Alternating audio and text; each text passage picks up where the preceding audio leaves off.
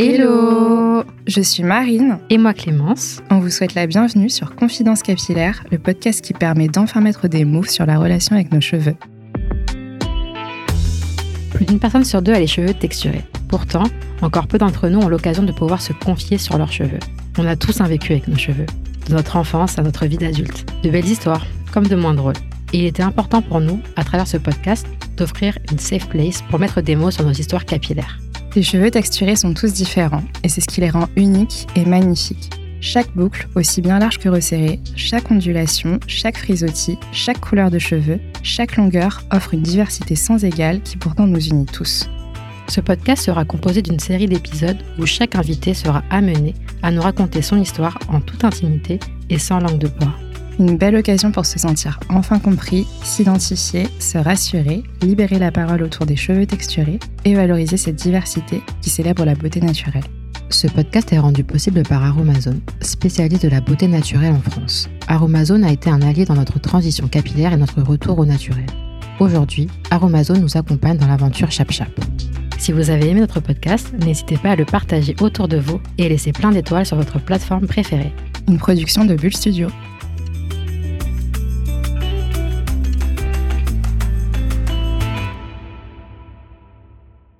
Dans cet épisode, nous avons reçu Kenza, influenceuse beauté connue pour sa lutte contre la discrimination capillaire. Kenza s'est confiée sans langue de bois sur son enfance entre le nord et le sud, l'impact des relations amoureuses sur la perception de ses cheveux et son militantisme autour des cheveux naturels. On vous laisse découvrir les confidences de Kenza. Hello, c'est Clémence. Et moi, c'est Marine. On reçoit aujourd'hui Kenza. On est très content d'être avec toi. Est-ce que tu peux te présenter, Kenza? Eh bien, salut les filles, merci de m'accueillir aujourd'hui. Je suis ravie d'être là aujourd'hui. Pour me présenter, pour tous ceux qui ne me connaissent pas, je suis Kenza, créatrice de contenu, notamment sur des contenus euh, basés sur le Natural Hair Movement. On en parlera dans le podcast. Euh, c'est vraiment lié au naturel de son cheveu. Alors, on aimerait euh, faire un petit retour en arrière. On aimerait un peu savoir qui était la petite Kenza. La petite Kenza n'a rien à voir avec la Kenza d'aujourd'hui. Il y a quand même des similitudes faut pas se, cacher ça.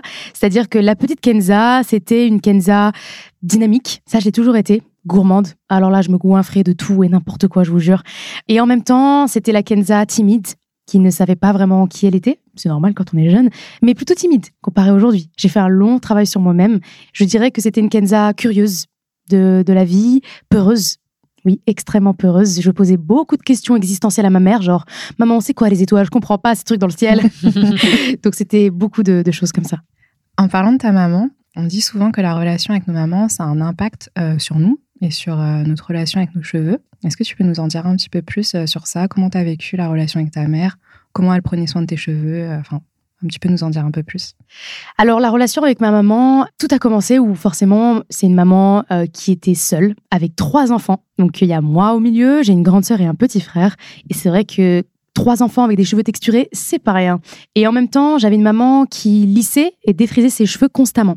Ce qui fait que forcément, elle, euh, la rapidité et la facilité euh, pour s'occuper de nous, c'était de nous lisser, défriser ou nous tirer les cheveux tous les jours pour aller à l'école. Forcément, une maman qui travaille active, elle avait que euh, cette option pour justement qu'on aille plus vite et partir à l'école.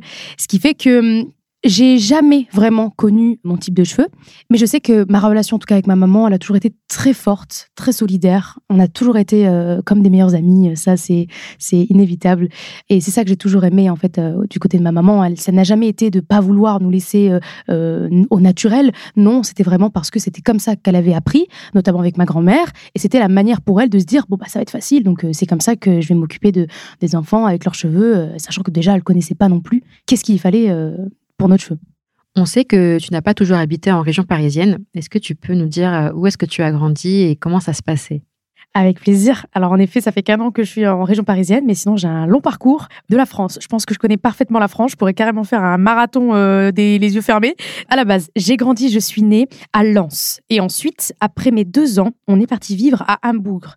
Et euh, c'est vraiment dans le Nord-Pas-de-Calais, euh, pas loin de Calais d'ailleurs. Et dans ce village, on était pratiquement les seuls en fait racisés, si je peux dire le, mot, parce que la majorité, bon bah voilà, c'était vraiment le fin fond de la France. On était autour de, de la campagne. Et c'est vrai que les gens étaient intrigués quand on nous voyait avec notre couleur de peau, nos cheveux qui n'avaient pas la même texture qu'eux. Et la majorité, voilà, ils sont plutôt blonds, lisses, euh, plutôt caucasiens, quoi. Et c'est vrai que mon rapport avec mes cheveux était euh, plutôt faussé puisque je ne savais pas qu'est-ce qu'il fallait pour mon cheveu, je ne connaissais pas ce dont euh, il fallait en fait parce que clairement dans les magasins il n'y avait pas de représentation. Les gens autour de moi n'étaient pas non plus représentatifs ou je, n'avais pas en tout cas d'icône sur quoi me référer pour me dire euh, ah ben moi aussi je peux devenir comme ça sachant que ma mère voilà qui comme je vous disais elle, s'est défrisée et lissée et c'est vrai que c'était euh, particulier.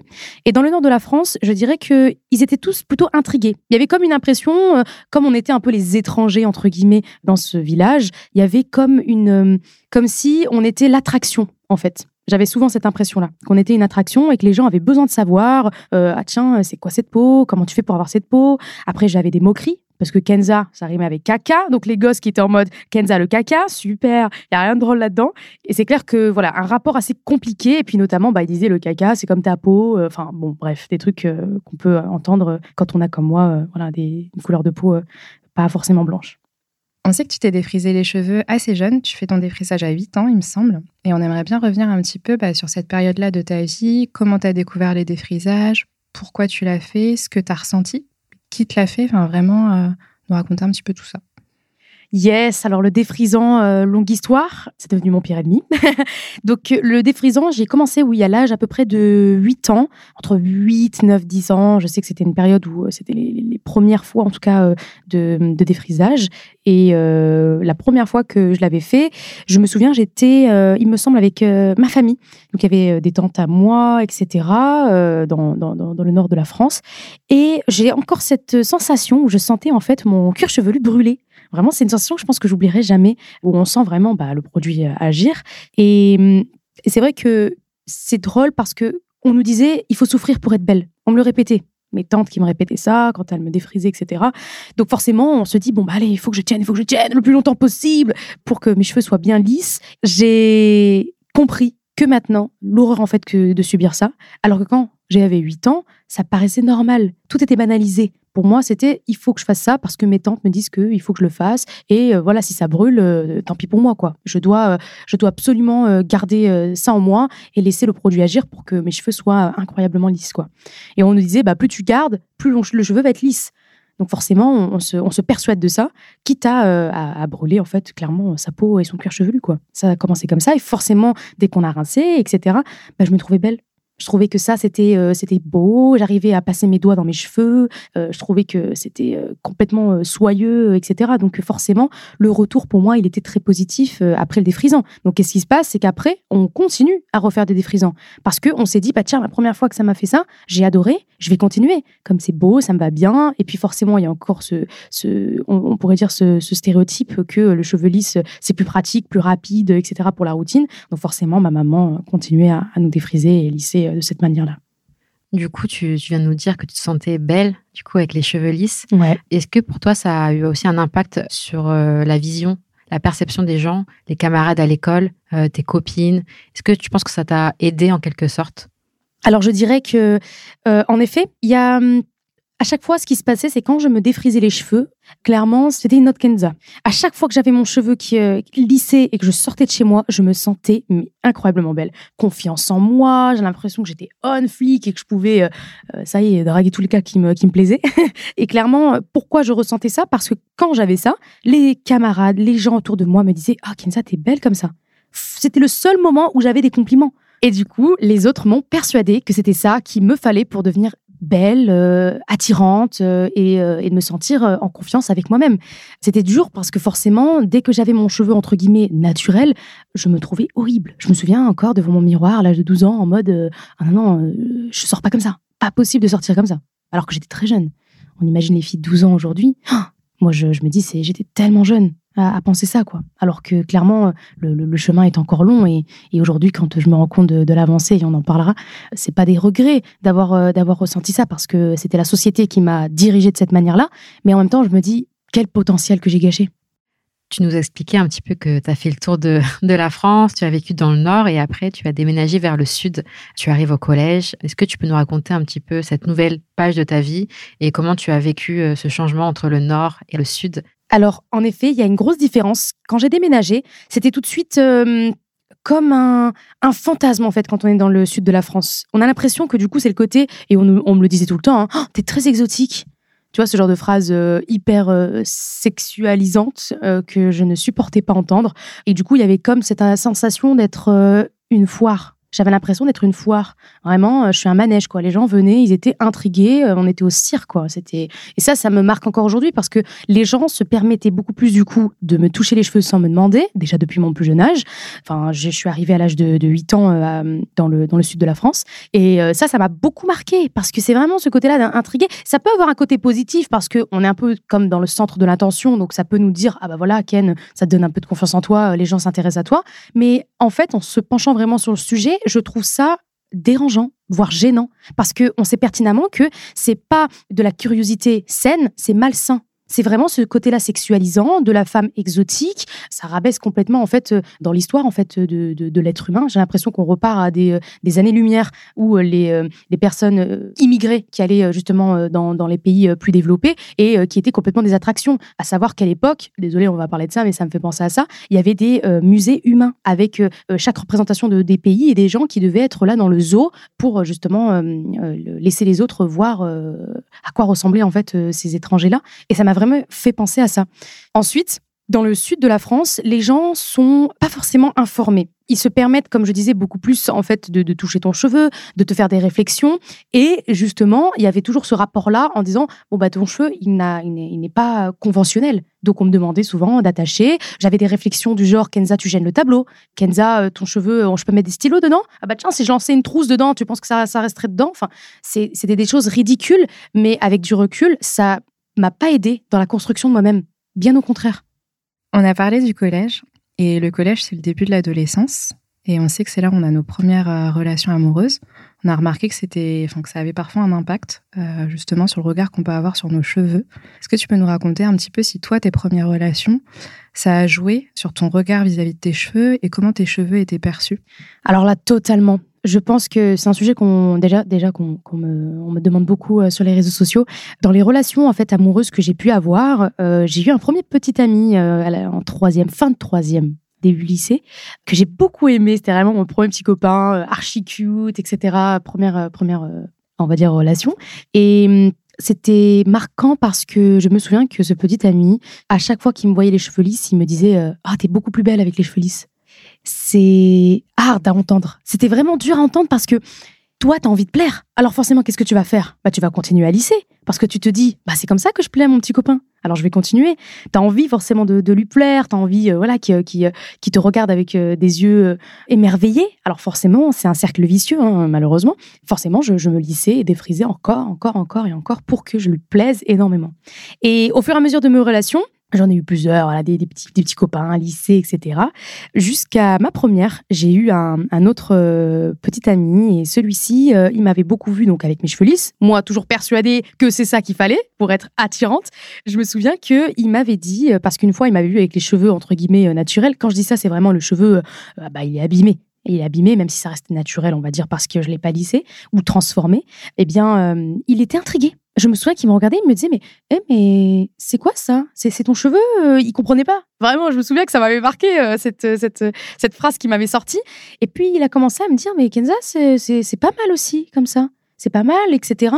Et forcément, bah, toujours dans le vouloir de lui plaire, en tout cas plaire à son partenaire, eh bien, ou sa partenaire, tout dépend les personnes, comment il se réfère, mais petit à petit, parfois laisser comme ça ce cheveu naturel pour bah, lui plaire, etc., tout en conservant euh, ce côté-là de je me lisse encore les cheveux parce que les autres gens, même si c'était pas mon, petit ami, eh bien, me trouvaient beaucoup plus belle. Et puis, on me disait clairement, hein, ah, Kenza, tu fais beaucoup plus sage, beaucoup plus femme avec les cheveux lissés. Moi, qui en pleine puberté, bah forcément, j'ai envie de faire femme, j'ai envie de, me développer comme ça et, de de, construire la, la, Kenza euh, femme de demain, eh bien, je me souviens que voilà, je continuais quand même à lycée malgré tout.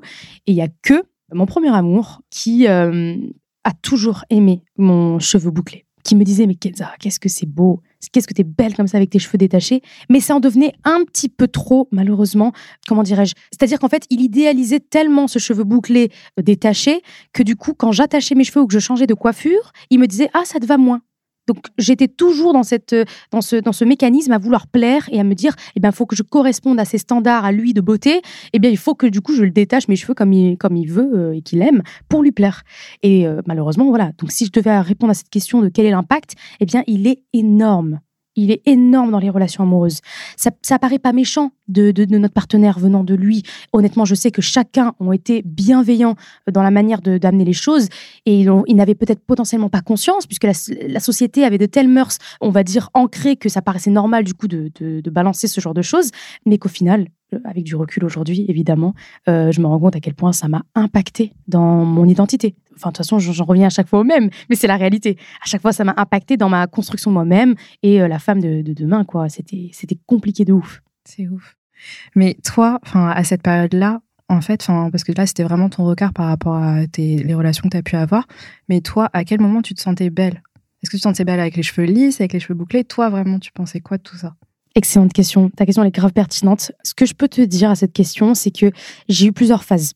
Ce qui était sûr jusqu'à l'âge de mes 18 ans, j'étais persuadée que le cheveu lisse, c'était ça, la beauté en moi. C'était ça qui me rendait belle aux yeux des autres. J'avais pas conscience que la beauté, ce n'est pas que l'aspect esthétique à cette époque-là. Aujourd'hui, je sais que c'est pas ça. Pour moi, j'ai une autre vision de la beauté. Mais clairement, quand j'étais jeune, j'étais persuadée que la beauté, c'était le côté esthétique. Parce que ma famille me le répétait constamment. Ma famille, c'est-à-dire ma grand-mère, mes tantes, etc., qui me répétaient que Kenza, pour être belle, il faut être comme ça. Donc, se prône justement du cheveu caucasien, etc. On me l'a rappelé depuis ma tendre enfance. Alors c'est entré dans moi, dans mes valeurs et dans mes mœurs, que pour être belle et euh, plaire et euh, me sentir, on va dire, euh, jolie, il fallait du coup que je lisse mes cheveux. En tout cas, tout passait majoritairement sur le cheveu. Et d'ailleurs, c'est pas pour rien que dans la religion, par exemple musulmane, les femmes se voilent les cheveux parce que c'est un, un critère de beauté extrêmement important et que c'est quelque chose qu'on dévoile uniquement à son partenaire. Donc c'est pas pour rien, par exemple, si on devait venir à l'histoire, parce que tout en découle de l'histoire, eh bien, c'est pas pour rien que, voilà, que dans certaines religions, on camoufle ses cheveux. Parce que c'est quelque chose de très important et ça en dit long sur la personne, ça en dit long sur, entre guillemets, la beauté, en tout cas dans, ces mœurs-là, quoi. Du coup, on a parlé des premières fois, premiers amours, et on aimerait revenir sur euh, tes premières expériences euh, professionnelles. C'est quoi ton rapport avec le monde du travail? Comment tu es allé au travail? Comment tu as vécu tes entretiens, par exemple? Et est-ce que tu as eu des remarques au travail, par exemple, si tu peux nous en parler un petit peu? Le monde du travail, c'est quelque chose. Je pense que beaucoup de personnes vont savoir de quoi je parle à cet instant même. Euh, le monde du travail, qu'est-ce que c'est? C'est le, pour moi l'univers où les stéréotypes sont le plus ancrés. Clairement, faut dire ce qui est. Donc, euh, comment ça s'est passé? La première fois, en tout cas l'anecdote que je raconte souvent et euh, qui est la plus marquante hein, de mon histoire, clairement, elle en dit très long sur, sur ce qui va en découler après dans, dans mon univers du travail. Je suis allée dans un coaching d'entretien d'embauche. Donc, dans une école privée, euh, je cherchais une alternance parce que oui, je me suis égarée de ouf dans mon, dans mon, dans mon parcours euh, scolaire. Je me suis tellement égarée, mais c'est pas grave, c'est bien, ça permet de, de, savoir où on en est. Il y avait euh, les portes ouvertes de cette école et il y avait notamment donc des sessions de comment bien parler, bien se poser pour un entretien d'embauche et réussir son entretien d'embauche.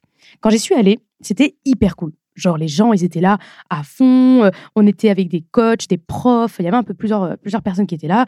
Et euh, on faisait beaucoup d'activités de, d'activités pour justement connaître la posture à avoir, ce genre de choses. Hyper cool. Qu'est-ce qui s'est passé? Vers la fin, il y a des one-to-one qui commencent à s'organiser. Il y a une femme qui me prend à part pour ce one-to-one. On commence à discuter, à faire le, le, le, tour de, de, tout. On fait des questions. On a même fait un fake entretien d'embauche. Et à la fin, elle m'a dit Est-ce que je peux te poser une question? Moi, je me suis dit, eh, à tous les coups, la go, elle va me dire, tu parles trop vite ou quoi caisse. Ça, clairement, ça a été euh, euh, la chose où je m'attendais en tout cas le plus parce qu'on me fait tellement de réflexions sur ça. Et je me suis dit, voilà, elle va me dire un truc comme ça ou j'en sais rien. Vraiment, je me suis pas posé de questions euh, non plus de ouf. Moi, je suis en mode, bah ouais, carrément. Et là, elle me dit, bah voilà, le jour de ton, entretien d'embauche, il faudra attacher tes cheveux. Parce que tu connais, hein, voilà, ce genre de cheveux, ça fait sale, sauvage, c'est pas très professionnel, quoi. Et je me souviens, je l'ai regardé, j'étais en mode, mais what? Genre, quelle est la probabilité déjà qu'elle me parle de ça? Et donc la facilité dont elle a amené ses propos, c'était tellement choquant dans, le ressenti que j'ai pu avoir, ça m'a complètement détruite. Je me souviens que je suis sortie de ça, j'en ai pleuré, je me suis dit, mais c'est ça en fait mon, avenir de demain? Je vais devoir continuer encore à me défriser et lisser mes cheveux? Parce que j'en avais, j'en avais ras-le-bol. Je, sentais que j'arrivais à un moment de ma vie où je me cherchais. J'avais envie aussi de construire ma personnalité. Comment je peux construire ma personnalité si je, je calmoufle des parties naturelles de mon corps? Clairement, c'était difficile. Et ensuite, clairement, je, et ça c'est encore euh, d'actualité, aller à un entretien d'embauche, je préférais y aller avec les cheveux, en tout cas, soit attachés, soit lissés, mais jamais avec mon cheveu naturel. Ce n'est jamais arrivé. Jamais, jamais, jamais. Sauf mon premier, premier job que j'ai fait pendant une longue date, donc de deux ans, c'était la première, en tout cas, entreprise qui m'a dit, mais, hé, tes cheveux comme ça, c'est beau. Donc en disant mes cheveux naturels, quoi. Et qu'ils ont commencé à me dire, mais n'hésite pas à être comme t'es. Si t'as envie de laisser tes cheveux naturels, vas-y. Et ça m'a, ça m'a marqué parce que clairement, je me souviens de cet entretien d'embauche quand je suis allée les voir. J'étais venue avec les cheveux attachés, avec un chignon bien serré là. Et la go, euh, elle m'avait vu comme ça. Et puis quelques jours après, elle me voit avec des cheveux euh, entre guillemets naturels. Et ben, elle était en mode, hé, ça passe, ça. Euh, si t'as envie de venir comme ça, vas-y. clairement, moi, ça me, ça me va. C'est très beau, etc.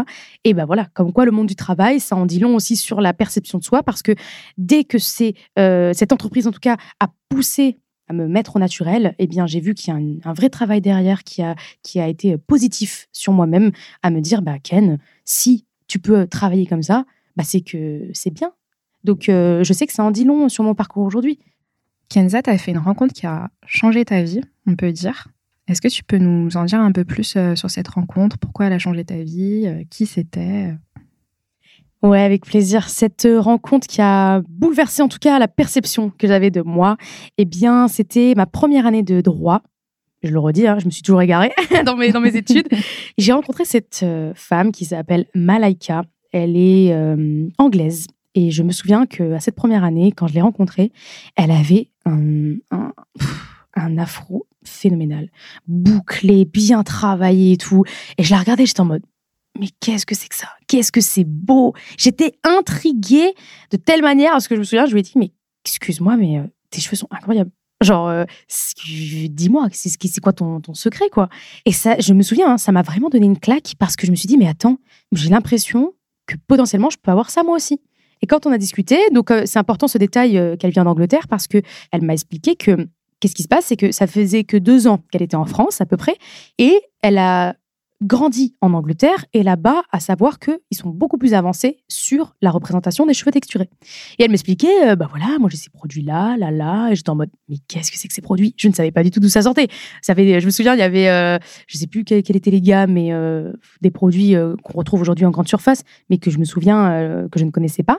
Et elle commence à m'expliquer qu'elle utilisait ça, qu'elle était sur les réseaux sociaux, elle suivait donc des influenceuses américaines et anglaises, et que c'est comme ça que du coup qu'elle a découvert des routine, euh, voilà, pour entretenir son cheveu. Et moi, je dis, mais tu penses que moi, je peux avoir ça aussi? Bah vraiment, ça m'avait intriguée. Elle m'a du coup euh, suggéré des, pages Instagram. Et c'est là où j'ai commencé à me prendre de passion euh, pour Instagram. Parce que du coup, en regardant ces Américaines avec leurs cheveux incroyables, elles avaient des avant-après tellement choquants. Et leur avant de cette époque-là, c'était typiquement mon avant à ce moment-là. Quand je regardais, je disais, mais attends, moi, c'est ça, euh, mon avant. Est-ce que tu penses que moi aussi, je peux avoir ça et tout? Et elle a commencé à me dire, bah, tu sais quoi? Essaye d'acheter deux, trois produits, tcha, tcha, et voilà, essaye de, de, tester, etc. Et c'est là où euh, j'ai commencé vraiment à, à m'intriguer sur la perception que j'avais de moi, à faire une vraie introspection, parce que malgré tout, OK, on regarde des vidéos et on se dit, bah, moi aussi, j'ai bien envie de faire ça, mais les gens ne se rendent pas compte, ou peut-être ceux qui sont en transition capillaire, à quel point c'est une introspection énorme sur soi-même. Ça a été un vrai parcours avec moi-même et c'est ça que, je, répète constamment. Quand des gens me disent, moi aussi j'aimerais bien avoir ce cheveu-là, je suis en mode, c'est super, tu as fait un premier step, c'est que tu te rends compte que ben, potentiellement euh, tu peux avoir ça et que tu t'en as marre euh, peut-être de, de te lisser, etc. Eh bien, je leur dis toujours, c'est un vrai travail avec soi-même. Ok, moi j'aurais beau te dire, euh, mais vas-y, ça va bien t'aller, ces cheveux-là, euh, let's go, euh, alors qu'au final tu le ressens pas, c'est mort. Tant que toi tu ne vas pas incarner justement ce recul et que tu vas avoir sur toi-même, eh bien ça peut pas aller de n'importe qui en fait, ça peut venir que de toi-même. Donc je me souviens que j'ai fait une vraie introspection avec une vraie prise de recul en me disant est-ce que je suis prête à, passer un cap, à ne plus lisser mes cheveux et à potentiellement retrouver ma nature de cheveux naturels quoi. Donc merci à Malika. Donc, euh, bah, grâce à cette belle rencontre, euh, tu démarres une transition capillaire, on peut dire ça comme ça. On est un peu toutes passées par là. C'était pas une étape forcément euh, très simple et facile. Est-ce que tu peux nous en parler un petit peu? Comment tu l'as vécu? Comment tu as fait pour réussir ta transition, tout simplement? Bah, clairement, ma transition capillaire, déjà, j'avais pas de terme à ça à l'époque. Euh, moi, j'ai commencé quand euh, il n'y avait pas encore vraiment de termes. Ça devait être en 2016, quoi. Ouais, 17, 18 ans. Il n'y avait pas encore de mots exacts, mais cette transition était euh, particulière parce que dès que j'ai commencé à m'intriguer bah, de comment j'allais retrouver mon cheveu au naturel, c'était compliqué. Bon, premièrement financièrement, faut pas se mytho. C'était des produits qui n'étaient pas accessibles en grande surface. Il fallait commander et j'ai commandé beaucoup de produits américains, etc., etc. Parce qu'en France, on n'était pas bien représenté encore dans, dans les grandes surface, et ce qui fait que ça m'a poussé à, suivre aussi ces influenceuses. Quoi. Le mot est, bien choisi, influenceuse. Elles m'ont bien influencé, mais de positivement. Et c'est vrai que dans ce parcours-là de transition, il était assez long parce que je voyais qu'il y avait beaucoup de termes big shop, puisque ce terme américain et qu'elles utilisaient beaucoup. Euh, c'était vraiment couper tout ce qui était abîmé pour repartir à zéro. Moi, j'avais une peur extrême de couper mes cheveux. J'avais en plus une belle longueur. Je me disais, oh non, vas-y, je me vois pas repartir comme ça. Donc, ce que j'ai fait, c'est que je me coupais en fait moi-même les pointes comme ça, petit à petit. Et cette transition, elle a été très longue très très longue en fait pour ma part. Parce que euh, j'ai pas voulu donc euh, couper tout ce qui était abîmé et pourtant c'est la chose à faire pour retrouver une belle définition de boucle. Et en même temps j'ai commencé à devenir extrême Franchement, j'ai été dans l'extrême. Je voulais, moi, le genre de personne, tu me challenges, je vais dans l'extrême. Je vais jusqu'au bout du délire. Il y a eu un côté positif, puisque forcément, j'ai commencé à bien m'occuper de mon cheveu. Je voyais qu'il y avait une évolution incroyable. Et je partageais ça d'ailleurs sur mes réseaux sociaux. Enfin, avec les 300 personnes qui avaient sur mon Insta, mes skins. Je partageais ça parce que je kiffe déjà de base le montage et je pense que j'ai toujours adoré ça. Et quand j'ai partagé, il y a beaucoup d'amis à moi qui me disaient Kenza, euh, tu penses que moi aussi, euh, je peux avoir ça? Vraiment, ils étaient en mode, c'est sympa ce que tu racontes. Euh, comment, comment je fais pour avoir ça moi aussi euh, Où est-ce que tu achètes ça Ah, j'adore comment ça, le résultat que ça a eu sur toi. Et c'est là où je me suis dit, bon, bah, peut-être que je devrais en parler plus, etc. Et en fait, dans cet extrême que j'étais en train de construire inconsciemment, je cherchais la boucle parfaite. Je cherchais une, perfection, je ne sais pas pourquoi, pour euh, correspondre à ces influenceuses, pour absolument atteindre la boucle incroyable. Et ça en devenait pas bon psychologiquement. Parce que qu'est-ce qui se passait? La moindre euh, frisure la moindre texture mousseuse ou etc., je le voyais péjorativement. Et ça me, du coup, j'étais dure avec moi-même. J'étais en mode, non mais Kenza, vas-y, c'est pas beau là, comme ça tes cheveux, t'es pas belle comme ça, euh, tu peux pas sortir comme ça. Euh, non, il faut refaire tes cheveux. Donc j'essayais constamment en fait de construire cette image-là de moi. Il y a eu des hauts et il y a eu des bas. C'était vraiment pas linéaire. On ne peut pas s'imaginer qu'une transition, c'est facile. Non, c'est un vrai travail personnel. C'est aussi affronter de nouveau le regard des gens. Le regard des gens va considérablement changer. Les gens vont commencer déjà à s'interroger en se disant Ah, t'as des cheveux comme ça, toi, je savais pas. Et voilà, ça, en découle après de, commentaires euh, dégradants que je déteste. Mais globalement, je dirais que ma famille, ma mère, ma sœur, mon frère, etc., ils ont plutôt bien accepté ce changement-là. Donc ça, c'était très, très cool. Donc le fait de voir qu'ils acceptent bah, la vraie nature de tes cheveux, c'est ce qui t'a fait euh, avoir un vrai déclic et te dire que ça y est, c'est bon, euh, c'est parti, euh, je, peux, je peux vraiment enfin les accepter et être moi-même. En effet, je pense qu'on néglige un peu le regard des autres parce qu'on pourrait se dire ouais, faut pas prêter attention, alors que non. En effet, quand ma famille a commencé à me voir positivement et à me dire que ça c'est pas mal, ah bah, ça m'a donné énormément de motivation. Et les réseaux sociaux aussi. Quand mes amis avaient des feedbacks dans mes vidéos qui me disaient Kenza, j'aime bien, waouh, euh, ton avant-après, il commence à changer, c'est sympa, c'est beau. Et que des gens random qui commencent à s'abonner à moi et à me poser des questions et en plus à m'interpeller, bah, clairement, oui, ça donne une motivation qui n'est pas du tout négligeable. J'étais heureuse de voir que ça plaisait parce que déjà, c'était dur ce travail avec moi-même. Et bien, quand je voyais que ça avait un retour euh, positif sur les autres, bah oui, bien sûr que ça m'a aidé. Kenza, on va revenir un petit peu sur ta période de transition. Comment, à cette époque-là, tu te documentais sur le sujet Où tu allais chercher l'information? Est-ce que tu te souviens un petit peu aussi des produits avec lesquels tu as débuté? Et même aujourd'hui, je ne sais pas si ce sont les mêmes. Est-ce que tu peux nous en dire un peu plus? Eh bien, en effet, déjà, à l'époque où j'ai commencé, il n'y avait pas le terme. Donc, c'était compliqué à trouver les produits. Et comme je disais, j'achetais donc euh, euh, des produits américains. Je me souviens que j'ai commencé avec la gamme Girls. J'avais euh, Kinky chez Moisture aussi. Voilà, c'est les produits que j'ai commencé. Et euh, notamment, je savais que grâce en fait à ces influenceuses-là, donc c'est la majorité du temps que j'arrivais à, trouver les informations euh, pour savoir qu'est-ce qui était bon pour mon cheveu. Eh bien, ces influenceuses-là conseillaient également des soins maison. Et c'est la première fois que j'ai découvert Aromazone qui est devenu ma base, ma vie. Et clairement, c'est les premières fois où j'avais acheté, je me souviens des produits Amazon. Ça a été euh, du beurre de karité que j'avais acheté. Je m'en souviens encore, je sais pas pourquoi ça m'a marqué, c'est un gros pot que j'avais acheté. J'avais acheté beaucoup d'huile. Je me souviens qu'il y avait des explications. Ils avaient un, site en plus à ce moment-là qui était, mais oh là là, il était vraiment pas comme celui d'aujourd'hui. je pense que l'équipe, Amazon reconnaîtra. Et je sais que c'était assez intéressant en fait de voir les vertus de chaque chose. Et puis en même temps, je faisais aussi un soin tout le temps qui m'a beaucoup sauvé mes cheveux que je faisais une fois par semaine. C'était très simple, hein. des trucs de chez soi, parce que comme je vous disais, j'avais pas forcément beaucoup d'argent quand j'étais jeune, c'était très compliqué à l'université, etc. Donc, le soin qui m'a vraiment aidé, c'était l'huile d'olive, yaourt nature, du miel, un peu de citron, et je mettais un peu d'huile, soit de ricin, soit de jojoba. Ça, je faisais ça une fois par semaine, dinguerie. J'ai commencé à avoir des évolutions comme ça et c'est là où je me suis intéressée au vraiment aux vertus en fait de chaque produit. Qu'est-ce que l'huile d'olive va me, donner? Qu'est-ce que le yaourt en fait me donne? Oh mais là j'ai commencé à découvrir d'autres huiles, des huiles que je ne connaissais absolument pas, comme par exemple l'huile de sapote, de piki, l'huile de yangou. J'ai commencé vraiment à m'intéresser petit à petit et développer en fait cette connaissance du cheveu qui est euh, incroyable. Mais en même temps, c'était très compliqué de savoir qu'est-ce qui était bon ou pas parce que et encore aujourd'hui, la science du cheveu est encore très limitée. J'ai l'impression que euh, soit c'est du lobbying ou pas, mais il y a une, une méconnaissance du cheveu qui malheureusement amène à des non-dits et en même temps à une libre parole du cheveu parfois qui est complètement faussée. Donc on a plusieurs discours, par exemple de créateurs de contenu ou quoi, qui se contredisent eux-mêmes entre créateurs et du coup on ne sait jamais quelle est la bonne info. Donc euh, voilà, moi c'était la même chose avec les américaines, c'est pareil, il y en a qui disaient c'est bien et d'autres qui disaient non ça c'est pas bien. Bon, à un moment donné, euh, on savait pas trop, donc qu'est-ce que je faisais? Je testais sur ma gueule et puis voilà, hein. fini l'histoire. Tu as beaucoup parlé d'influenceuses, du coup, qui t'ont influencé euh, pour ta transition euh, capillaire. Aujourd'hui, bah, c'est à ton tour. Euh, tu crées du contenu sur les réseaux sociaux. Pourquoi tu as décidé de faire ce choix? Pourquoi tu as débuté? Qu'est-ce que tu partages? Quel est vraiment ton but, en fait, d'être sur les réseaux? Alors déjà, pour mes réseaux sociaux, je n'ai jamais voulu faire ça. C'est les gens qui m'ont amené à ça. les gens, je pense qu'ils ont je sais pas, et encore aujourd'hui, hein, j'ai l'impression que ma vie est guidée un peu par, euh, par, euh, par ces gens-là euh, sur les réseaux. Et c'est vrai que quand j'avais commencé, en partageant, etc., bon, au début, c'était mes amis, comme je disais, et ensuite, ce sont des gens qui, sont, qui se sont intéressés, donc lambda, jusqu'au jour où j'avais posté un avant-après de mes cheveux, vraiment, je crois, un an après donc de, cette prise de conscience et le stop total de tout produit chauffant ou chimique qui déformait ma nature de cheveux. Et eh bien, ce avant-après il était si violent que je me souviens que j'étais riposte par une page américaine qui s'appelait Healthy Hair Care, quelque chose comme ça. Chaque fois, il faudrait que je retrouve leur Insta. Eh bien, euh, ils avaient un million d'abonnés.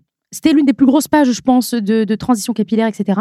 Et je me souviens que du jour au lendemain, euh, je suis passée quoi, de 1000 abonnés à 6, 7 000 abonnés. J'étais en mode, waouh, waouh, comment je vais gérer ça? Et je me souviens qu'il y avait beaucoup d'Américains et que je, faisais des vidéos d'ailleurs où je traduisais un peu euh, l'anglais-français euh, avec ce vieux Google Traduction parce que je ne parlais pas du tout anglais à ce moment-là. Et je me souviens que justement, ces gens qui s'intéressaient à moi, avec mes cheveux et la manière dont ils me posaient des questions, etc., et ben je me suis dit, bah, Kenza, je pense qu'il y a quelque chose à faire là-dessus. Continue. Et en même temps, prise de passion par le montage vidéo. Bon, bah, j'y vais il y, a un truc à faire là-dessus, euh, let's go. Et au fur et à mesure, euh, j'ai entretenu voilà ces relations-là avec ces gens euh, sans forcément attendre un but précis. Jamais je me serais dit je, je deviendrai influenceuse. Puis d'ailleurs, j'aime pas tellement ce terme. Du coup, je dis plutôt créatrice de contenu. Mais c'est vrai que vous me poserez cette question-là quand j'ai débuté, je vous dirais Hein? C'est quoi ce métier? C'est quoi ça? Non, Pas du tout, j'ai pas envie de devenir ça, tu vois. Parce que c'est quand même s'exposer, c'est pas rien. Et qu'est-ce qui s'est passé dans ce, dans ce parcours-là de, des réseaux sociaux? C'est qu'à un moment donné, il y a presque un an et demi maintenant, j'ai rencontré donc euh, une de mes meilleures potes maintenant, euh, Élise euh, Miro. D'ailleurs, si vous voulez voir ses vidéos, elle est trop drôle. Je pense qu'elle a découvert un potentiel en moi et en même temps la manière dont elle m'expliquait que comment elle travaillait sur réseau social, je me suis dit, bah en fait, c'est un vrai travail il y a un vrai truc à faire derrière. Donc voilà, j'ai commencé à me dire et à avoir une vraie discipline en fait euh, sur euh, sur ce métier-là, tout en continuant d'ailleurs en travaillant euh, à côté, etc., en faisant ma vie personnelle à côté, parce que pour moi, je les jonglais pas tous les deux. J'arrivais pas à faire la fusion réseaux sociaux et moi. Et à partir de ce moment-là, donc cette rencontre avec Elise, elle m'a vraiment changé la, manière dont euh, j'imaginais mes réseaux sociaux. Et j'ai commencé, donc là, il y a presque euh, un an et demi, euh, même presque deux ans en fait, à changer la manière dont j'amenais mes réseaux, en étant beaucoup plus militante sur vraiment pourquoi je suis sur ce réseau. Et ben la réalité, c'était ah ouais, en fait, je suis militante sur la discrimination capillaire. Et en même temps, mettre des mots importants comme le Natural Hair Movement. Pourquoi c'est important? Parce que j'ai l'impression que ça légitimait ce que je représentais. Et j'avais cette sensation que, à l'époque, quand je faisais tout ça et que je partageais avec ces gens-là, euh, qui, euh, qui, sont géniaux, hein, tous ces gens, même encore aujourd'hui, je vous remercie de, de, me suivre. Et pour ceux qui veulent me découvrir, euh, c'est avec plaisir de vous accueillir dans mon, dans mon univers. Mais c'est vrai que, en fait, quand j'ai commencé à faire tout ça, j'étais très fluide, un peu trop magazine. C'est-à-dire, euh, je disais, bah voilà, tu fais ça, ça, ça, c'est super. Sans rentrer dans le détail, sans rentrer dans le pourquoi je faisais ça, sans parler de ma propre histoire et de mon propre témoignage. Et ce qui fait que, à partir du moment où j'ai libéré cette parole, et c'était un vrai travail sur moi, vous savez que c'est dur, en fait, de laisser sa personnalité sur les réseaux sociaux, c'est très, très dur. Ça a été un vrai travail. Ça, ça, ça paraît pas, mais c'est vrai. Et dès que j'ai commencé à me laisser aller, en me disant, mais Kenza, en fait, let's go, reste toi-même, en fait. Pourquoi tu veux être quelqu'un d'autre que, que tu n'es pas? bah, c'est là où en fait les réseaux sociaux ont pris une nouvelle tournure pour moi. Et aujourd'hui, je suis fière de me dire bon bah voilà, aujourd'hui, je travaille à 100% là-dedans. Et tout est évolutif. Je sais que par exemple, je suis, je suis prise là de passion pour coiffer les gens et voilà, notamment, je sais qu'il y a beaucoup de gens qui me reconnaissent avec mon nouveau concept d'aller chez les gens et de les coiffer. Et eh bien pareil, hein, j'ai l'impression que c'est les gens qui m'amènent à une nouvelle vocation. je suis en mode allez, on y va et, tout en gardant quand même ce fil conducteur de voilà, je n'ai pas peur de dire que je milite contre la discrimination capillaire, que oui, cette discrimination existe, qu'elle n'est pas irréelle ou qu'elle n'est pas inventée. Non, c'est un fait. Et pourquoi je reste, euh, on va dire, si, euh, si motivée à faire ça, c'est que à partir du moment où je me suis découvert, vraiment à partir du moment où j'ai accepté qui j'étais, j'ai l'impression que je peux conquérir le monde. Et hum, il y a une chose que j'aime énormément à faire sur les réseaux, c'est de partager tout ce que je connais, toute ma connaissance. Parce qu'il y en a qui sont en mode, il faut que je paye pour savoir ça. Il y en a même qui me demandent de les payer, de que qui me payent. Je suis en mode, non, qu'est-ce que tu fais? Non, parce que en fait, tout ça, je l'ai appris gratuitement en me renseignant. Et je me dis, si moi, j'avais pu avoir ça avant, franchement, j'aurais pas attendu plusieurs années pour retrouver mes cheveux, clairement. Mais je sais à quel point ça va aider énormément de personnes. Donc, euh, le faire comme ça, avec, euh, on va dire, toute ma connaissance et de le partager comme ça, euh, spontanément, je suis extrêmement heureuse de le faire. Je continuerai d'ailleurs. Tu nous parles du coup de ton côté militante. On sait qu'en ce moment, il y a un sujet qui ressort beaucoup, un nouveau projet de loi sur la discrimination capillaire. Est-ce que tu aurais un avis sur ce sujet-là? Alors, cette loi, c'est une vraie avancée. Pourquoi c'est une vraie avancée? Parce que on, affirme enfin et aux yeux du gouvernement et de la loi que c'est vrai ce qui se passe. Ça veut dire qu'on reconnaît cette douleur qu'on a pu avoir, euh, qui nous a détruit dans l'estime de nous-mêmes et dans la confiance qu'on peut avoir sur nous. Donc cette loi, c'est une réelle avancée, même s'il y en a qui peuvent euh, la trouver euh, ridicule ou je ne sais quoi. Non, ça veut dire que ça libère d'une part la parole. Deuxièmement, ça va légitimer les personnes dans leur posture, à se dire je veux venir comme ça parce que je suis comme ça. On va pas changer ma nature parce que quelqu'un n'aime pas ou trouve il a des stéréotypes derrière en disant que c'est pas pro ou quoi que ce soit. Et là, j'ai l'impression que ça va aider énormément de monde à pouvoir se dire, t'as pas le droit de me dire ça. Enfin, à pouvoir le verbaliser, parce qu'il y en a beaucoup qui n'arrivent pas. On me pose d'ailleurs encore la question, Kenza, il m'est arrivé ça au travail, comment je pourrais réagir? Et c'est vrai, j'ai l'impression qu'il n'y a pas de kit euh, comment réagir. Il y a des trucs de self-défense, mais il n'y a pas de kit comment réagir si quelqu'un te dit des choses horribles sur ton cheveu. Et typiquement, cette loi, je trouve qu'elle va aider et euh, mettre un, comme un, bouclier en fait euh, sur, sur ces gens qui se permettent encore aujourd'hui de, d'avoir un avis ou de dire non, je t'embauche pas parce que regarde tes cheveux. Oh, on va où? C'est-à-dire qu'on ne va pas, euh, à partir du jour au lendemain, te dire non, ton cheveu, il est, horrible, il va falloir que tu changes. Comment ces gens-là peuvent dormir? Parce que clairement, c'est naturel, c'est fait partie de moi. C'est comme si on disait, mais change de couleur de, peau. Non, je ne peux pas, tu vois. Du coup, cette loi, pour moi, elle est euh, une réelle avancée. Réelle, réelle avancée. Et notamment, pour ceux qui ne savent pas, qui nous écoutent, cette loi dit la discrimination, en règle générale, on sait que c'est déjà ancré dans la loi, qu'en effet, cette proposition va être un supplément de cette discrimination, avec notamment interdiction de discriminer, donc sur le capillaire, que ce soit la coupe de cheveux, la couleur des cheveux, la texture du cheveu. Euh, je trouve ça génial. Vraiment détailler cette discrimination. Parce qu'il y en a beaucoup qui me disent Non, mais Kenza, ça paraît logique. Bah non, puisque beaucoup d'employeurs et, euh, ou d'entreprises, etc., se permettent de se dire Désolé, je vous embauche pas parce que vos cheveux, ils sont pas pros. Donc pour moi, à partir du moment où les gens ont une, aisance à le faire, c'est qu'il y a un vrai problème. Et je pense que ce député, Olivier Serva, n'aurait jamais fait cette proposition à l'Assemblée générale si c'était pas quelque chose d'important à faire. Kenza, récemment, tu as abordé euh, la thématique de la dépression sur ton compte Insta et euh, on a beaucoup apprécié la manière dont tu as abordé le sujet. C'est quelque chose dont on parle pas forcément euh, souvent. Est-ce que ça te dérange un peu de nous raconter un peu tout ça? Pourquoi tu as décidé d'aborder ça et peut-être ce que tu as vécu? Bah, merci déjà pour, euh, pour, pour, pour, ce que tu viens de dire. Et euh, ça a été extrêmement difficile de libérer la parole sur ça. Euh, ça paraît pas parce que on pourrait dire bon bah voilà, t'as posté, c'est cool, c'est cool pour toi, mais pas du tout. Ce qu'il y a derrière cette vidéo, c'est des années de souffrance, il y a des années de, de réflexion, de remise en question sur soi. Ouais, il y a énormément de travail en fait derrière pour arriver où j'en suis aujourd'hui en fait, c'est un travail à faire sur soi, de toute façon. C'est un vrai combat. J'ai l'impression. En fait, c'est comme si j'étais mon propre ennemi. Et ça, c'est le plus dur à faire parce que du coup, c'est comme un truc invisible. Et quand c'est invisible, ben, on réalise pas au premier abord. c'est-à-dire que j'ai eu une enfance traumatisante. Euh, j'ai commencé par faire du stress post-traumatique. C'est ça qui a tout euh, commencé, en fait, dans, dans cette euh, dépression. À l'époque, hein, forcément, j'avais pas conscience. Et c'était à partir de l'âge de 12 ans où ce stress post-traumatique a commencé à surgir. Et à l'âge de 15 ans, j'ai eu, euh, j'ai fait un bad trip. Oui, j'étais un peu en mode thug life. J'ai testé trop de trucs de n'importe quoi. Et malheureusement, j'ai fait un bad trip qui m'a remis face à la réalité de tout ce, traumatisme que j'ai pu vivre. Et, c'est-à-dire que pendant ce, bad trip, j'ai eu l'impression de revivre en fait des, des scènes, voilà, marquantes. À la suite de ça, j'ai commencé à faire des crises d'angoisse. Et en fait, ces crises d'angoisse m'ont amené à la dépression. Pourquoi? Parce que les crises d'angoisse, c'est une chose qu'on ne parle pas beaucoup d'ailleurs, mais c'est comme si, c'est-à-dire tu vas bien dans ta vie, mais vraiment, c'est-à-dire je suis au cinéma, je pouvais être au resto, je pouvais être avec des potes en soirée, et ben d'un coup je fais une crise. Et à chaque fois, je me disais, mais bordel, je suis trop bien là dans mon mood, pourquoi tu viens me briser ce que je suis en train de vivre? Et à chaque fois, j'étais triste. Et en fait, c'était ce cercle vicieux qui m'a amené malheureusement à, des idées noires, etc. Et, à, consulter donc euh, à consulter un professionnel de la santé et à ne pas négliger d'ailleurs, parce que j'avais peur. Hein. Moi, je me disais, eh, je suis pas folle. Mais en fait, c'était stéréotype, pareil. Et au final, non. On a fait un vrai travail avec cette professionnelle de la santé que je remercie encore aujourd'hui. Hein. Euh, elle m'a aidé à mettre des mots sur euh, ce que je vivais, elle m'a aidé à faire une construction de, ma personne, à arrêter à, de, d'avoir peur en fait de réaliser ce qui m'arrivait. Alors qu'au contraire la première chose et la première étape c'est justement à partir du moment où tu as mis des mots et que tu arrives à accepter entre guillemets et eh ben c'est là où la guérison euh, elle, est, encore plus euh, plus intéressante. Bon évidemment que la guérison elle commence à partir du moment où tu réalises ce qui t'arrive et que tu te dis il faut que je vois quelqu'un.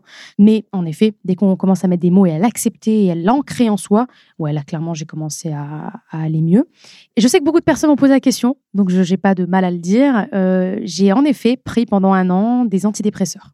Pour, euh, parce que dès que cette, cette professionnelle de la santé, elle m'a dit, écoutez, vous avez une dépression, je l'écoutais pas au début, j'étais en mode, mais non, madame, j'ai pas ça. Et en fait, si, au fur et à mesure qu'elle l'a amené, euh, très bien d'ailleurs, euh, j'ai commencé à dire, bon, bah ouais, elle a raison. Et elle m'a proposé donc un traitement. Ce traitement, je l'ai fait pendant un an. Il a été chaotique. chaotique. Moi qui suis hypersensible, parce que oui, en effet, elle m'a aussi diagnostiqué ça, l'hypersensibilité, eh bien, clairement, ça m'avait éteint tout. Tout. J'étais éteinte. Je ne ressentais pas d'émotion. J'étais vraiment neutre. J'ai jamais senti ça, mais j'étais neutre et extrêmement fatiguée. Une fatigue horrible qui, qui malheureusement perdurait. Hein. J'avais beau dormir, et d'ailleurs, je dormais trop. Je dormais des 12 heures des fois. J'étais en mode, «Hmm, non, eh, non, faut arrêter là. Et au final, même si en effet, euh, ce traitement, il a été euh, chaotique. Euh, je continuais derrière de, me pousser dans mes retranchements, à continuer à faire des activités, à arrêter de, m'exclure de la vie parce que c'est ce que je faisais. Je m'excluais de la vie. J'avais peur d'aller en, en boîte de nuit. J'avais peur d'aller au ciné. J'avais peur d'aller au resto avec des amis. Enfin, il y avait tout un, engrenage après qui s'est créé. Et au final, dès que j'ai commencé à en parler avec amis, à mes amis, pardon, c'est vraiment, vraiment récent. D'ailleurs, il y en a encore qui ont été surpris de ma vidéo, qui m'ont dit Kenza, je savais pas qui m'ont dit euh, si tu veux en parler, euh, je suis là. Et c'est vrai que j'en parlais pas. Et comme je le dis très bien, c'est une, dépression souriante parce que c'est un masque que je me mettais. Je souriais et je le fais d'ailleurs toujours aujourd'hui. J'aime pas trop montrer mes émotions parce que j'ai l'impression que c'est être vulnérable et en effet, quand on est vulnérable, c'est ce que je pensais en tout cas, c'est comme l'impression qu'on pouvait euh, m'utiliser en fait avec ma faiblesse. Et j'avais peur de ça, beaucoup, beaucoup peur. Alors qu'au final, bah, dès que j'en ai parlé à des amis très très proches, à des personnes de confiance, etc., j'ai vu à quel point on est énormément de personnes à avoir vécu ça en fait. On est beaucoup, on est nombreux. Et donc cette vidéo, comme euh, si les gens veulent la voir ou ceux qui l'ont déjà vue, eh bien j'ai bien aimé. Il y a une personne qui m'a envoyé un message et qui m'a dit euh, le fait que tu aies posté ça, ça veut déjà dire que tu en as fini avec ça quoi. Et ça m'a fait pleurer. Je me souviens que cette phrase, elle, m'avait fait pleurer parce que j'ai dit ah c'est vrai. Je suis très dure avec moi-même et je me rends compte que il faut que je me le répète que Kenza, t'as réussi, c'est génial. Franchement, il faut que tu arrêtes d'être trop négative avec toi-même ou dure euh, et, de voir un peu plus de la positivité dans, ce parcours-là. Donc, euh, ce premier step, il, est, il, est, il a été pas facile, mais je suis heureuse en tout cas de, l'avoir partagé et de parler de ça avec vous aujourd'hui. Je vais pas vous mentir, je suis un peu émue. Donc, euh, on, va, on va finir cette parenthèse. mais voilà, en tout cas, sachez que si vous avez vécu ça dans votre vie, vous n'êtes pas seul, vous ne serez jamais seul et que si toi, tu te ressens dans ce que je représente dans cette vidéo, faut pas hésiter à avoir un professionnel de la santé. Vraiment, j'insiste sur, sur ce point-là. Déjà, merci beaucoup. C'est vrai que moi aussi, je suis un peu, euh, un peu émue. Euh, j'ai un peu des frissons, mais euh, c'était très touchant. Et je pense qu'il faut quand même terminer par une petite note positive. Donc, maintenant que tu as un peu de recul sur tout ça, comment tu vois les choses et surtout comment tu te sens aujourd'hui? Alors, écoute, bon, on va toujours ravi de, partager mon, histoire avec vous et avec les gens qui nous écoutent. Pour finir tout, tout ça, c'est à quel point je suis fière de moi aujourd'hui fière de, de me dire que j'ai réussi à affronter mes démons. Je suis fière de partager ça avec les autres parce que, comme je disais, hein, les autres sont aussi source de motivation. Donc, euh, je dirais que la, confiance que je dégage aujourd'hui, elle n'a pas de mots. Elle est incroyable. J'ai l'impression de pouvoir tout affronter dans la vie. Franchement, j'ai l'impression de pouvoir être vraiment en phase avec moi-même. Et la réalité, c'est que je sens et je sais qui je suis. Donc honnêtement, ça n'a pas de prix, ça n'a pas de prix d'être comme ça. Ça n'a pas de prix. S'écouter, c'est l'un des trucs que je retiens le plus. Ne pas avoir honte de, de, de, quelque chose que toi tu aimes et que tu as envie de, de, le mettre en avant. Clairement, ne pas avoir honte parce que à partir du moment où tu vas assumer ce que tu représentes, je vous jure que le regard des autres y change. Bah, il est mais positif, hein, super positif, et qu'il y a toujours une solution à chaque problème. Ça, je n'ai pas de doute là-dessus. Et d'ailleurs, si j'ai réussi, à toi qui m'écoutes, tu vas y arriver. Ça, c'est inévitable. Merci beaucoup, Kenza. C'était très touchant. Merci d'avoir mis des mots sur tout ça. C'était un plaisir de t'écouter. Ça m'a fait plaisir. Merci de m'avoir écouté. Euh, c'était très, très cool de revenir sur ça. Et vous savez quoi? Le fait de revenir sur mon histoire, bah, ça, ça me permet de me dire euh, regarde où tu viens et regarde où tu en es aujourd'hui. quoi. Donc, merci. Merci de m'avoir écouté. Merci à tous ceux qui nous ont écoutés aussi là sur ce podcast. Et, euh, et hâte de voir ce que vous allez faire par la suite. On vient de terminer l'épisode avec euh, Kenza, une nouvelle Kenza. On l'a, je pense, redécouverte. Comme jamais, là. Complètement. Elle s'est vraiment confiée, sans langue de bois, encore une fois, et elle s'est ouverte à nous euh, sans artifice. Sans artifice. Franchement, euh, elle a apporté plein de sujets.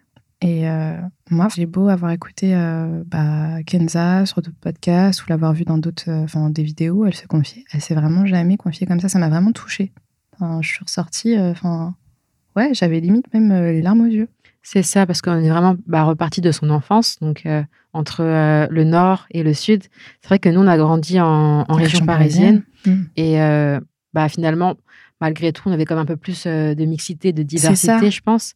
Mais dans des petits villages paumés. On n'y pense pas forcément, mais c'est encore plus difficile. C'était difficile pour nous, mais là, tout ce qu'elle a raconté, c'était fort. C'est ça. Et si on reparle aussi de, de l'impact euh, des relations amoureuses, c'est vrai qu'on n'en a pas forcément euh, conscience de la perception en fait euh, des autres sur nos cheveux. En fait, comme elle a dit, c'est qu'on veut plaire, on veut qu'on nous trouve beau et en fait, bah, on va répondre à des critères qui sont pas forcément ceux qui nous correspondent vraiment. Exactement. Et en fait, ça, ça, joue beaucoup sur la confiance en soi, la construction de soi. On a beaucoup parlé de ça. Ça, ça contribue à faire qui on est aujourd'hui, les relations amoureuses en fait. Donc c'est ouais, c'est un sujet très fort aussi. Ouais, parce que en fait, euh, oui, on veut plaire, mais il faut d'abord qu'on se sente bien nous. C'est vrai que c'est compliqué parce que souvent, en fait, on recherche cette satisfaction, enfin, le fait de se sentir bien et belle bah, dans les yeux des autres, alors finalement, c'est pas forcément bah, sain de penser comme ça. C'est ça. Et je pense qu'en fait, on se sentira jamais assez bien tant qu'on sera pas bien avec nous-mêmes. Et il faut pas attendre la validation des autres et le regard des autres. J'ai beaucoup apprécié aussi son côté euh, militante. Euh, c'est vrai qu'en France, euh, c'est un côté qu'on ne voit pas forcément par rapport euh, aux États-Unis, ou au UK, où vraiment il y a des femmes qui portent la parole sur ce sujet-là.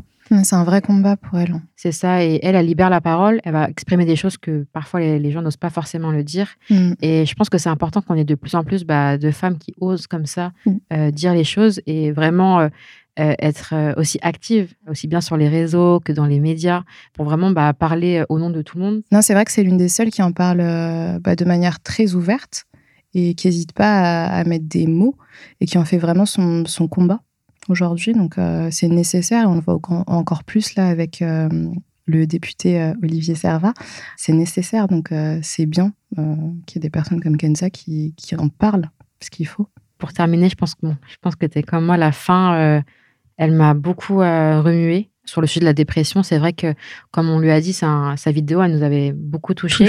Euh, c'est un sujet qui n'est pas beaucoup abordé sur euh, les réseaux. Les gens, souvent, ont un peu honte d'en parler parce qu'il y a ce côté bah, dépression, on est fou, d'instabilité, etc. Alors que finalement, ça touche beaucoup de monde, comme elle l'a bien dit. Complètement. On l'a beaucoup entendu pendant le confinement. C'est un mmh, sujet qui a été mis un peu en valeur parce qu'on s'est rendu compte qu'avec le confinement, bah, beaucoup de gens bah, on, découvert, euh, la santé mentale et l'importance de prendre soin de sa santé euh, mentale. On parle souvent de la santé physique, mais il y a la santé mentale. Et c'est important, en fait, de, comprendre que c'est normal des fois d'avoir des petits downs, de pas mhm. forcément être bien et que bah, il faut en parler en fait, tout simplement. Enfin, en parler. Et avec la communauté qu'elle a aujourd'hui, je trouve ça vraiment bien qu'elle ait osé prendre la parole sur ça et aussi qu'elle ait mis l'accent sur euh, les différents types en fait de dépression. Parce que c'est vrai que quand on la voit, en fait, on se dit qu'elle est positive. On ne peut pas imaginer derrière ce qui se cache et se dire que euh, bah, finalement elle est en dépression, alors que c'est le cas et euh, c'était important d'en parler. Et pour rebondir sur ce que tu as dit, euh, elle nous l'a dit un petit peu en off, c'est qu'en fait, les gens ne la croyaient pas euh, quand elle disait qu'elle était mal parce qu'en en fait, on voit que le côté euh, joyeux. Sur les réseaux, elle partage ce qu'elle a envie de partager. Et souvent, les gens, ils vont se dire, bah non, sur les réseaux, elle a l'air heureuse, donc non, elle n'est pas malade. Alors que bah, Si, au fond, elle est malade. Et, le fait de le faire sur le ton de l'humour aussi, toujours rigoler, on ne peut pas imaginer. Et souvent, c'est les personnes bah, qui sourient le plus et qui rigolent le plus qui, parfois, en fait, sont les plus mal. Exactement, ouais. C'était un très bel épisode, encore en pleine euh, confidence. Je pense qu'on est tous euh, vraiment un peu touchés et je pense que ça va parler à beaucoup de personnes. Ouais. J'ai beaucoup apprécié redécouvrir Kenza sous cette forme-là, en fait. Ouais, comme on la voit pas, en fait. Exactement. Et je pense que bah, même ses abonnés ou les gens qui la connaissent pas encore vont vraiment la redécouvrir comme on l'a pu le faire aujourd'hui. Merci d'avoir écouté cet épisode. Si cette confidence vous a fait du bien, n'hésitez pas à la partager autour de vous. Pour nous soutenir, laissez plein d'étoiles sur les plateformes d'écoute. Et si vous souhaitez continuer la discussion, on se retrouve sur nos réseaux sociaux, chapchap.app et Aromazone officiel. Ce podcast est rendu possible par Aromazone et produit par Bull Studio.